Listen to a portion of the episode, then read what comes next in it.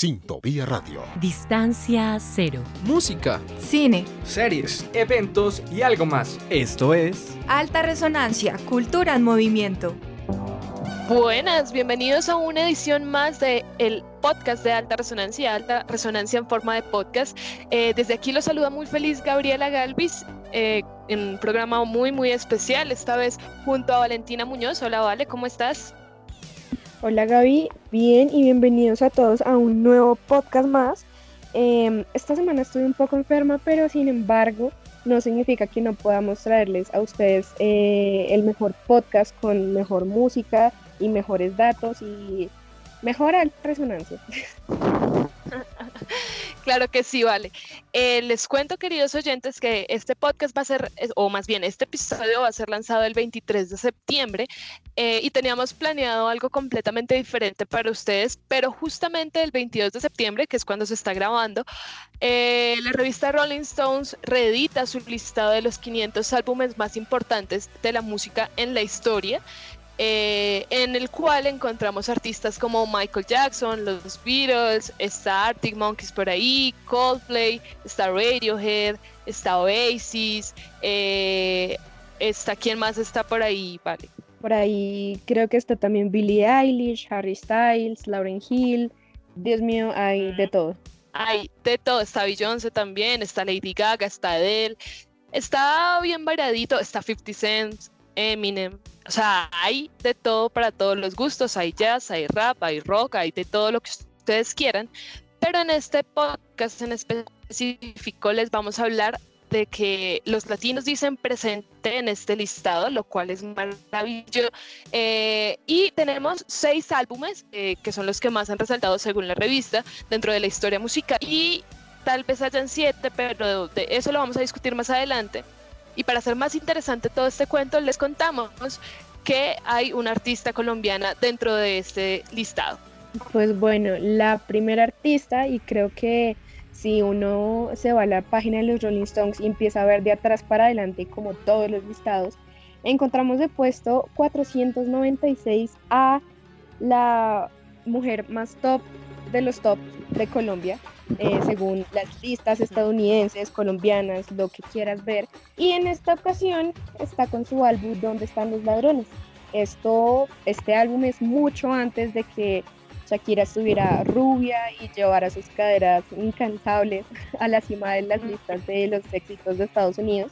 Y básicamente en este entonces Shakira era una guitarrista rockera de pelo negro que había alcanzado el estrellato del mundo de habla hispana con este eh, creo que su cuarto de larga duración, donde están los ladrones.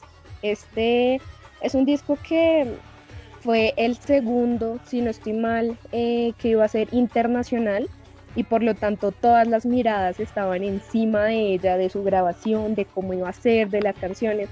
Sin embargo, como que todo este eh, proceso tuvo éxito porque pues es uno de los cinco álbumes mejor vendidos en español y de una mujer. Sí, vale, y es, es muy, muy chévere eh, y, causa orgullo eh, poder hablar de un álbum colombiano de esta manera, porque como tú lo dices, creo que este es el álbum más importante de Shakira y está próximo a cumplir 22 años. De hecho, fue lanzado el 29 de septiembre de 1998 y por si les quedan dudas de que es uno de los más importantes, allí encontramos canciones como Ciega Sordomuda, está Inevitable, está Tú, está Ojos a ti. Ajá. Hay canciones eh, que yo creo que todo Colombia ha cantado, todo Latinoamérica seguramente y em, gran parte del mundo conoce estas canciones. Entonces eh, estamos muy felices porque en el puesto 496 del listado de los Rolling Stones está Donde están los ladrones de Shakira. Entonces un aplauso para Shakira, qué felicidad tenerla allí. Y eh, pasamos entonces, nos vamos para México porque resulta que nos encontramos a otra mujer eh, yo creo que es una de las mexicanas más importantes en la historia de la música. Eh, esta mujer le dio la vuelta al mundo, eh, creó, inventó un nuevo género, era preciosa, tuvo una vida muy corta y una carrera profesional también bastante corta, pero lanzó un álbum en 1994 que definitivamente le dio la vuelta al mundo De este álbum se desprendió una serie, también, también hay una película. Eh, no sé si con estas pistas ya saben de quién les estoy hablando, pero por si las dudas, les estoy hablando de nuestra queridísima Selena Quintanilla con su amor prohibido, ¿vale? Este álbum, yo creo que todo el mundo lo cantó y, todo el mundo lo conoce por sencillamente eh, ese título. Así no conozcan el álbum, conocen la canción que se despliega de este. Y mm, este álbum, creo que, o bueno, su canción principal eh, cuenta, eh, cuando estaba viendo datos curiosos, es realmente una historia de la vida real de quienes fueron sus abuelos. Y además tiene unas canciones muy bonitas Sí, tiene unas canciones, bueno, digamos, en este álbum están las dos canciones más importantes de toda la carrera de Selena, que son Amor Prohibido, evidentemente, y está Pidi Pidi Bomba. Son dos canciones que definitivamente todos hemos cantado, todos hemos bailado, todos hemos escuchado. Eh, esta canción eh, incluye colaboraciones con músicos como José Feliciano, por ejemplo, que es un maestro de la música latinoamericana. Y eh, pues definitivamente fue el álbum que le dio el reconocimiento a Selena.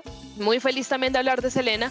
Este álbum cumplió 24 años este año, fue lanzado el 13 de mayo de 1994. Y pues nada, me encanta Selena. Ojalá lo hubiéramos podido tener un poquito más con nosotros. Sí, realmente fue muy poco tiempo, pero igual dejó como una muy buena parte de la música pop, quizás eh, muy bien marcada y marcó su estilo muy bien. Pero bueno, dejando a México, volvemos a, algo que la verdad no me, no me lo esperaba. O sea, sí me lo esperaba, pero a la vez no. es curioso porque mm, les estoy hablando, en el puesto 473 está Barrio Fino con Daddy Yankee.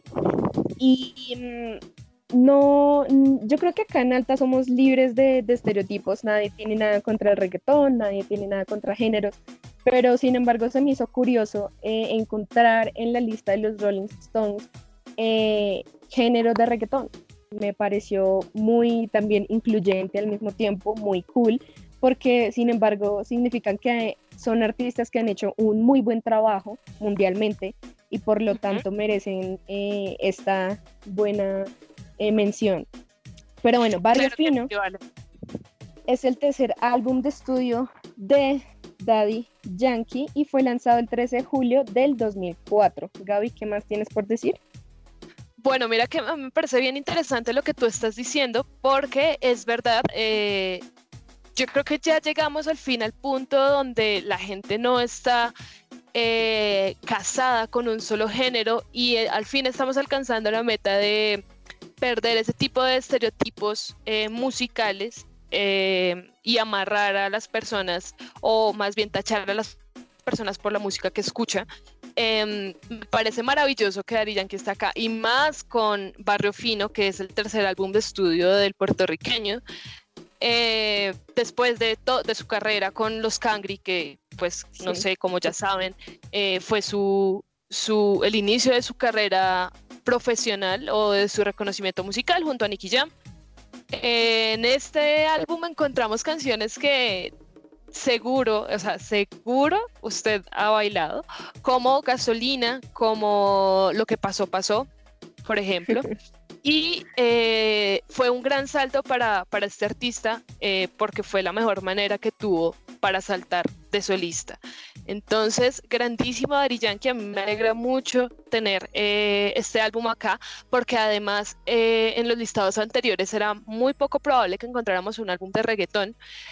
Y pues tenemos en este momento a Rofino, que sin duda alguna para mí es el mejor álbum de reggaetón eh, en la historia de lo que lleva el género. Y además de eso, tenemos otro álbum eh, de un artista urbano y les estoy hablando eh, del puesto 447 con el por siempre de Bad Bunny. Bad Bunny, Puerto Rico también, Puerto Rico sacó la cara en este listado gigante Bad Bunny con un álbum que lanzó hace dos años, en 2018, justamente el 24 de diciembre, con el que varios de sus seguidores eh, se sintieron con su regalo de Navidad. es un álbum que dio muchísimo de qué hablar. Eh, tal vez no sea el momento de la carrera de Bad Bunny que lo catapultó, porque igual antes de esto Bad Bunny ya tenía una carrera bien eh, clara, estaba muy bien posicionado, pero sí muchas personas esperaban y esperábamos un álbum de este artista. Por siempre es una mezcla de sonidos, evidentemente el sonido que más está eh, presente en este álbum es el trap, pero obviamente también encontramos eh, reggaetón, encontramos eh, ciertos toques gospel por ahí en voces. las letras son letras que, si bien es cierto, hay letras de fiesta, también hay letras bastante románticas y bastante también de despecho.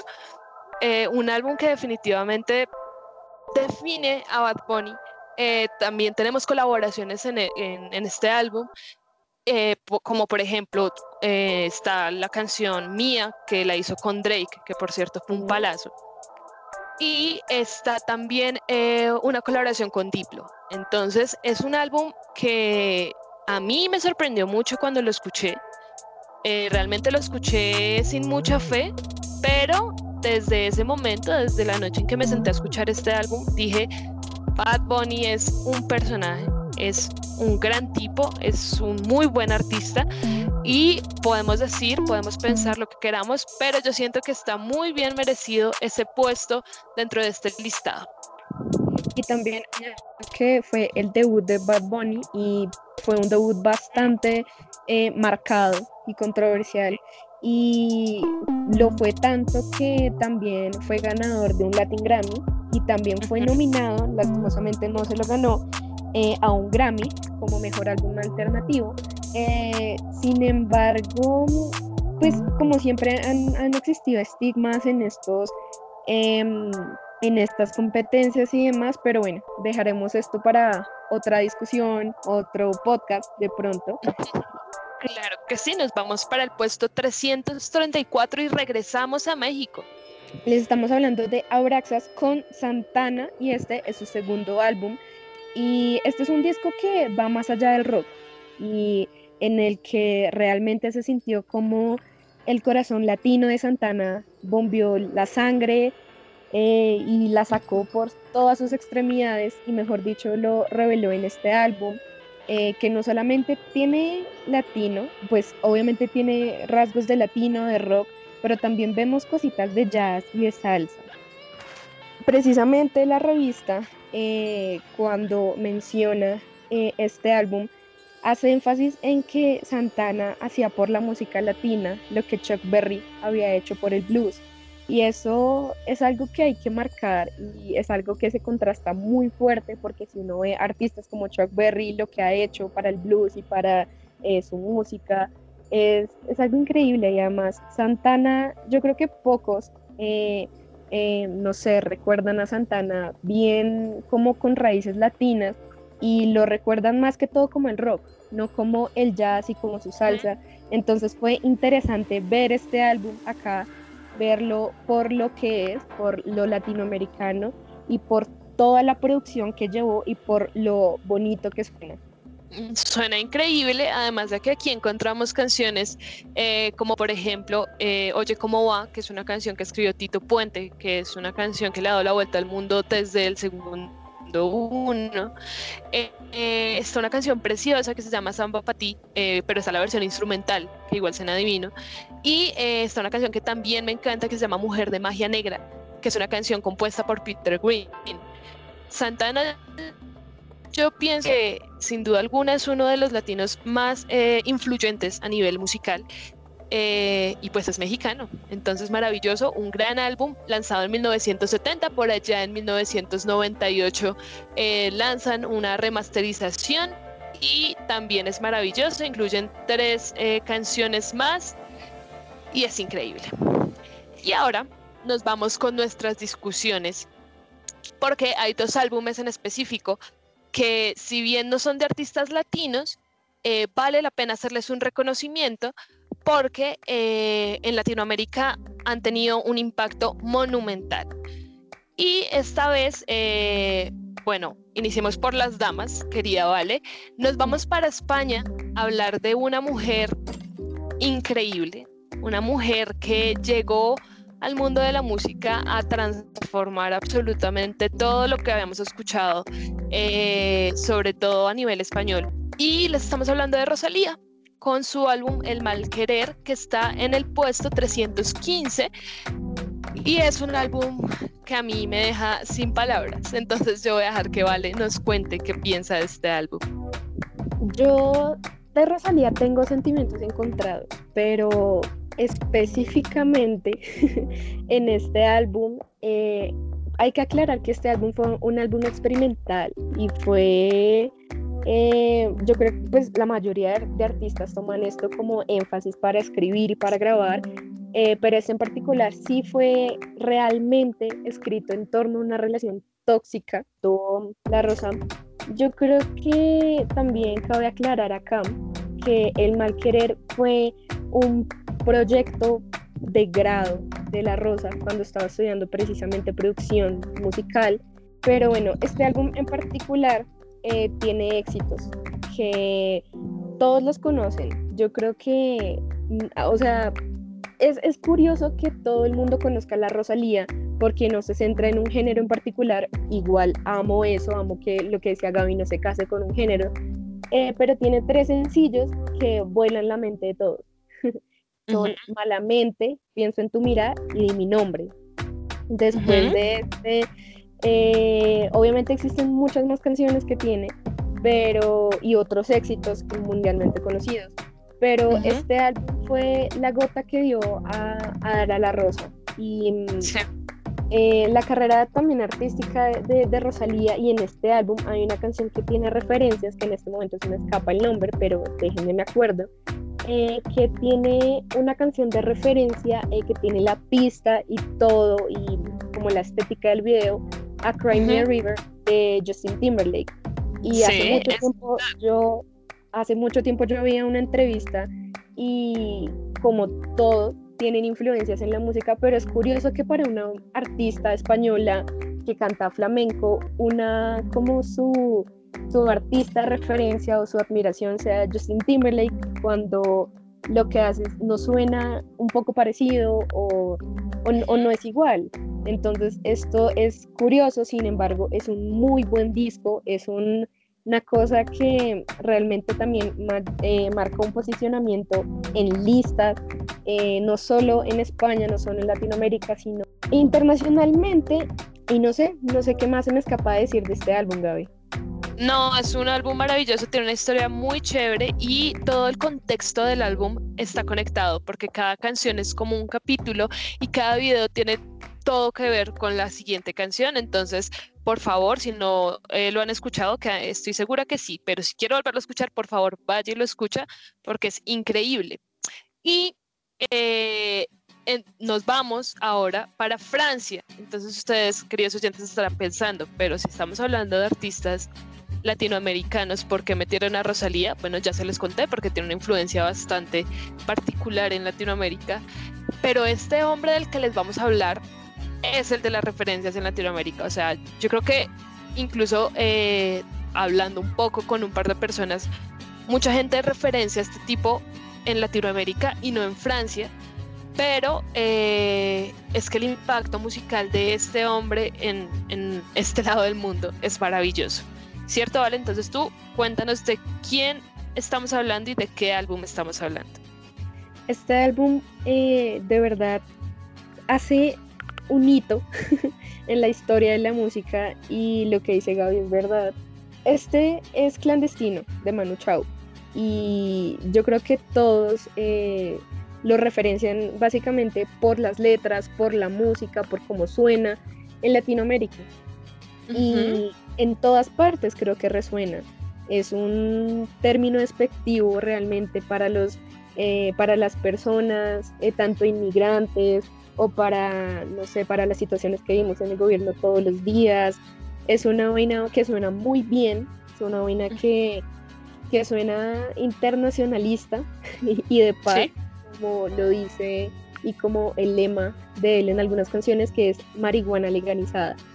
Creo que Chau era un músico callejero digital que eh, rasgueando su guitarra acústica mientras se movía sin esfuerzo entre los idiomas y estilos que también vemos en algunas canciones que em, maneja un poco eh, el francés, siempre canta con un toque juguetón y ligero, como lo hizo en especial apropiado hacia él el reggae, para sentirse bien, para, para sentirse como, como él, como es Manu Chao, porque creo que no hay mejor descripción eh, que traer del reggae latinoamericano un poco hacia Manu Chao.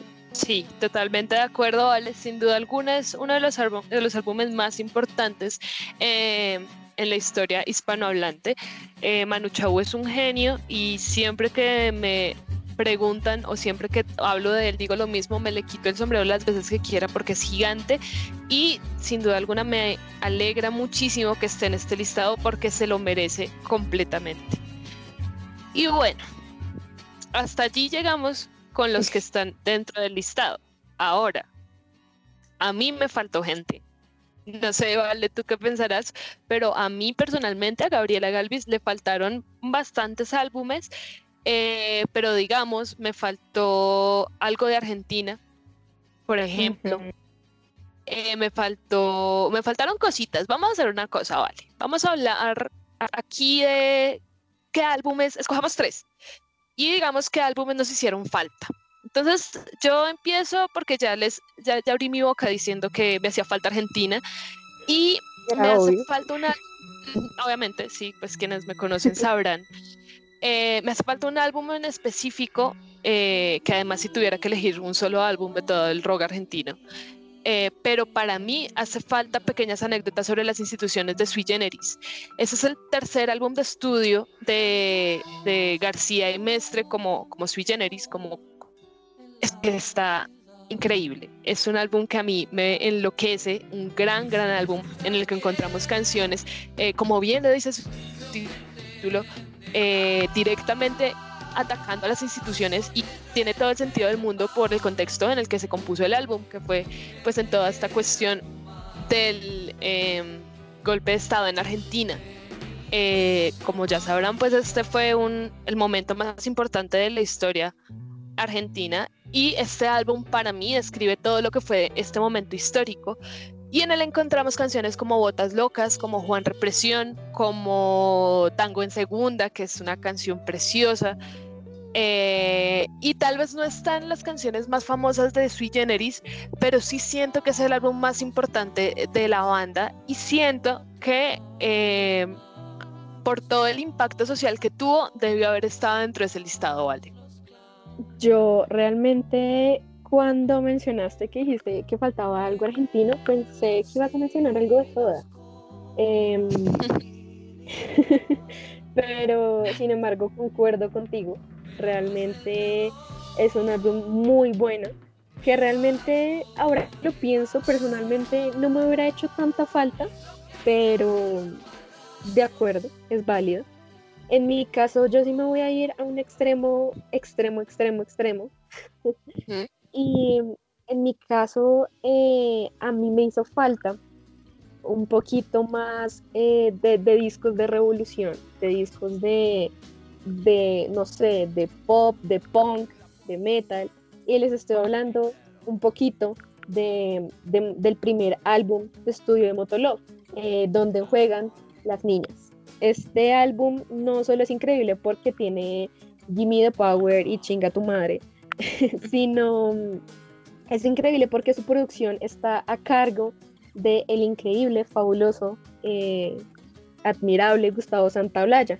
Este álbum para mí lo es todo y hizo falta por todo, por todo y todo realmente, por su éxito internacional, por ventas, por las críticas que tiene y yo creo que por esto mismo fue un disco muy controvertido por el contenido de sus letras y la imagen de su portada, que si no la han visto, vayan y la ven y me cuentan qué opinan en los comentarios. Em, pero para mí sí hizo falta un poquito de esto, sí hizo falta un poquito de sonido brusco, eh, latinoamericano, porque todo lo que vimos en las listas de los Rolling Stones fue un poco, dentro de todo, fue un poco miel, fue un poco bonito, fue un poco... Sí eh, endulzado. Entonces sí me hizo falta eso. Sí, totalmente de acuerdo, vale. Eh, bueno, sí. O sea, yo digamos, yo no soy muy fan de Molotov, pero tienes toda la razón. Tal vez todo lo que hemos venido escuchando de, artistas latinos sí es demasiado lindo, demasiado miel, eh, y tal vez sí hizo falta un poco de, de toda esta cuestión. Y nada, Gigantes Molotov, eh, qué gran álbum. La verdad es que es un gran álbum, eso sí, no, no lo puedo poner en discusión. Ahora, te digo que también me hizo falta, mucha falta, mucha, con todo mi corazón, la salsa. No vi salsa en ese listado y me parece terrible. Y si yo tuviera que poner un álbum de salsa en ese listado, sin duda alguna pondría Siembra de Rubén Blades y Willy Colón, porque es un pedazo de álbum lanzado en 1978 eh, por la Fania Records, que pues gigante siempre la Fania. Y es un álbum donde encontramos canciones como Plástico, que es un pedazo de canción, como Pedro Navaja, que es un himno total, y como Siembra, evidentemente, que también es una canción increíble. Eh, la salsa le hace falta este listado por todo lado porque estoy segura que de aquí a Francia escuchamos salsa por siempre. Me encanta este álbum. Eh, además, el junte entre Willy y Rubén siempre va a ser un junte ganador. Amo este par de tipos. Es un álbum que usted se demora 45 minutos máximo escuchando, de largo, de corrido. Me encanta, me encantan estos hombres. Rubén me parece que es un tipo demasiado top. Es, o sea, si yo tuviera que elegir estoy embarrándola tal vez con lo que digo, tal vez me arrepienta cuando, cuando esté escuchando este podcast, pero si yo tuviera que elegir eh, un salsero favorito, seguramente Rubén estaría compitiendo eh, en el primer lugar. Entonces, bueno, no sé, a mí me hizo falta la salsa. Yo creo que a todos, o bueno, a, sí, yo creo que a todo el que disfrute de, de buena música sabe que le hace falta un poco de, de todo, y en especial este es, Dios mío, es que es tremendo disco, es tremenda canción, tremenda dupla. Eh, dejaron un pedazo de álbum que vale la pena escucharlo, gozarlo, sentirlo y no, Dios mío, o sea, buscar todo lo que sucedió eh, en las grabaciones porque es muy bueno. Pero bueno, yo casi álbumes eh, de salsa, yo soy muy poco, eh, sin embargo, también llegué a un punto en el que mm, me hizo falta uno. Este se llama Buenavista Social Club y es un álbum ajá, eh, que es grabado por el salva músico cubano Juan de Marcos González. Este tiene un listado de canciones que usted se enamora, usted le dan ganas de bailar y de sentirlo.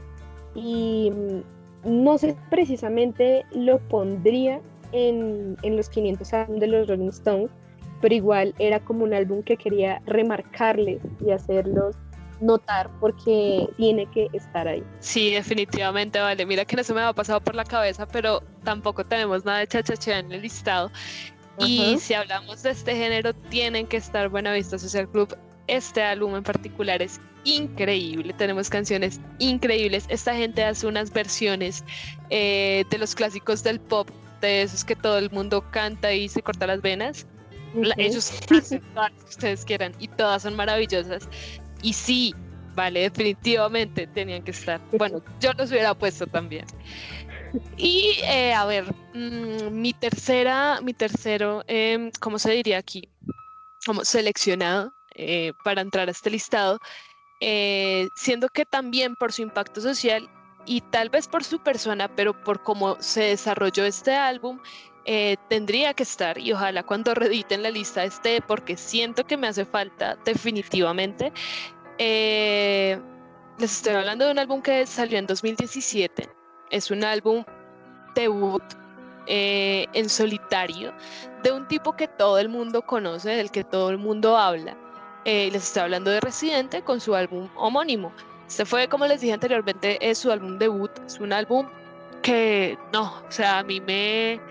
Todo, todo. Este álbum a mí me todo, definitivamente. Es un álbum con el que Residente se fue a los lugares más recónditos del mundo a buscar artistas que tal vez no tienen mucho reconocimiento, pero que sí tienen mucho que aportar a nivel musical. Y todo este, todo este conjunto de sonidos, porque encontramos sonidos de Francia, de Alemania, de Dinamarca, de Suiza, de Holanda, de Argentina, Chile, Puerto Rico, de todo lado, eh, hacen que este álbum sea una vaina increíble. Es una cosa en el que yo no podría em, poner en un género en específico porque siento que hay demasiados sonidos y pues a mí no me da para enmarcarlo.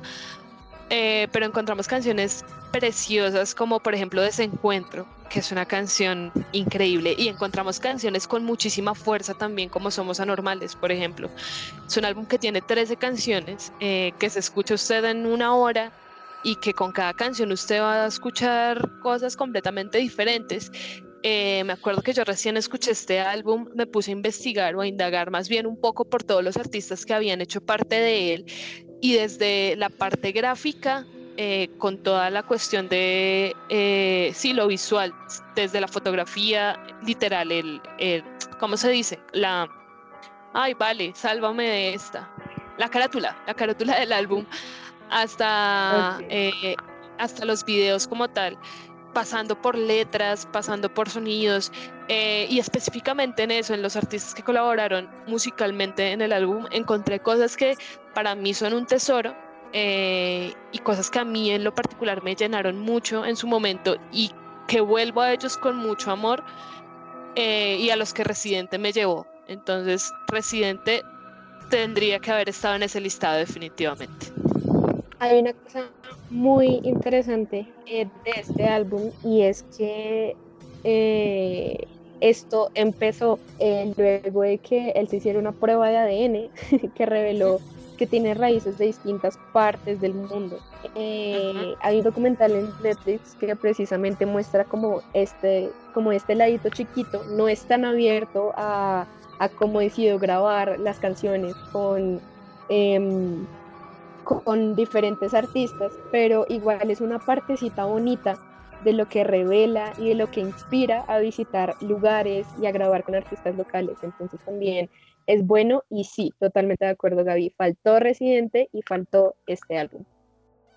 Definitivamente. Bueno, vale, ¿cuál es tu último, tu última opción? Tu último, ay, es que quiero, hace ratico tengo esa palabra ahí, pero no, no me acuerdo cuál es. Nominado, tu último nominado. Yo, yo no sé, yo, yo de álbumes poco. Yo de, yo, yo soy muy conformista y eso es muy malo, no sé cómo yo. Sí, entonces para mí, entonces para mí es algo difícil, em, no sé, congeniar en solo un artista eh, con un solo álbum porque no, no siento que sea tan, tan bueno siempre. Obviamente hay vainas increíbles, hay artistas increíbles que hacen vainas increíbles, pero no sé, en esta última quedé inconclusa y no llegué a nada. En mí, en mí no llegué a nada. Bueno, eso está bien y nos da pie para una cosa, y es que como nos hace falta un nominado, vamos a dejar que nuestros queridos oyentes nos cuenten qué álbum hubieran puesto en este listado, qué álbum latino hubieran puesto en este listado, porque me encantaría saberlo, de verdad, me parecería increíble saber eh, cuáles son sus, sus opciones para este listado, porque en Latinoamérica se ha hecho un montón de música em, y es importante conocer y compartir eh, este tipo de cosas entre todos. A mí me divierte un montón. Eh, también, no sé, se me acaba de ocurrir, hizo falta Juanes, por ejemplo. ¿Qué sé Eso yo? lo estaba pensando, pero igual no hay un solo disco de Juanes que reúna todo, porque yo creo que los dos primeros álbumes de él son muy lindos y no, no sé, mm, yo quedo, no, es mejor no decir. Sí, total. Tal vez hizo falta, a ver, bueno, probablemente no, y aquí puede que esté exagerando un poco porque el impacto que tuvo en Latinoamérica fue bastante grande, pero a nivel mundial a lo mejor no. Eh, tal vez hizo falta terciopelados con el dorado. Entonces, no sé, hay muchas cosas que a lo mejor y sí estoy desvariando un poco, pero pueden funcionar. Entonces, es un gran listado. Ahora, hablando de, de listado en general, es un gran listado. Hay alumnos con los que yo definitivamente no estoy de acuerdo para nada Siento que hay artistas muy repetidos, sí, supongo que es normal por eh, el éxito que tuvieron y han tenido. También me hicieron, digamos, hay álbumes de, de bandas que yo digo, mm, tal vez si hubieran puesto este álbum los bancos. Hay otros con los que no. Pero a mí lo que me sorprendió fue que, o sea, hablando en términos generales ya de la lista, fue que el primer lugar no lo ocuparan los Beatles. Mira que yo, yo soy muy fan de los Beatles, me gustan mucho, así entre nos mi tapabocas es de, los Beatles, pero esa es llegar al puesto número uno y no encontrármelos me llenó de felicidad, ¿sabes? O sea, yo, yo la verdad cuando iba bajando la lista lo sospechaba. Yo como, bueno, por ahí deben estar. Si no son los Beatles, es Michael Jackson o los Rolling Stones. cualquiera de los tres. Pero no. Pero me alegra que, que no sé, que, que, al menos en esta oportunidad eh, se le hayan metido a apostar a mejores artistas, a nuevos artistas. Eh, no sé, es, está en, en, en, general muy bueno el listado. Como decía Gaby, sí, también tal vez repetitivo, pero no le quita que hayan artistas muy buenos, que hayan también álbumes muy buenos. Eh, y no sé, cuéntenos qué le pareció la lista, quién les falta. Sí, yo creo que igual mm, no les vamos a dejar el listado completo. porque sería un poco tedioso, pero les podemos dejar el link, eso sí. Y pues si les quedan dudas de saber quién ocupó el primer lugar, bueno, pues les contamos que es Marvin Gaye.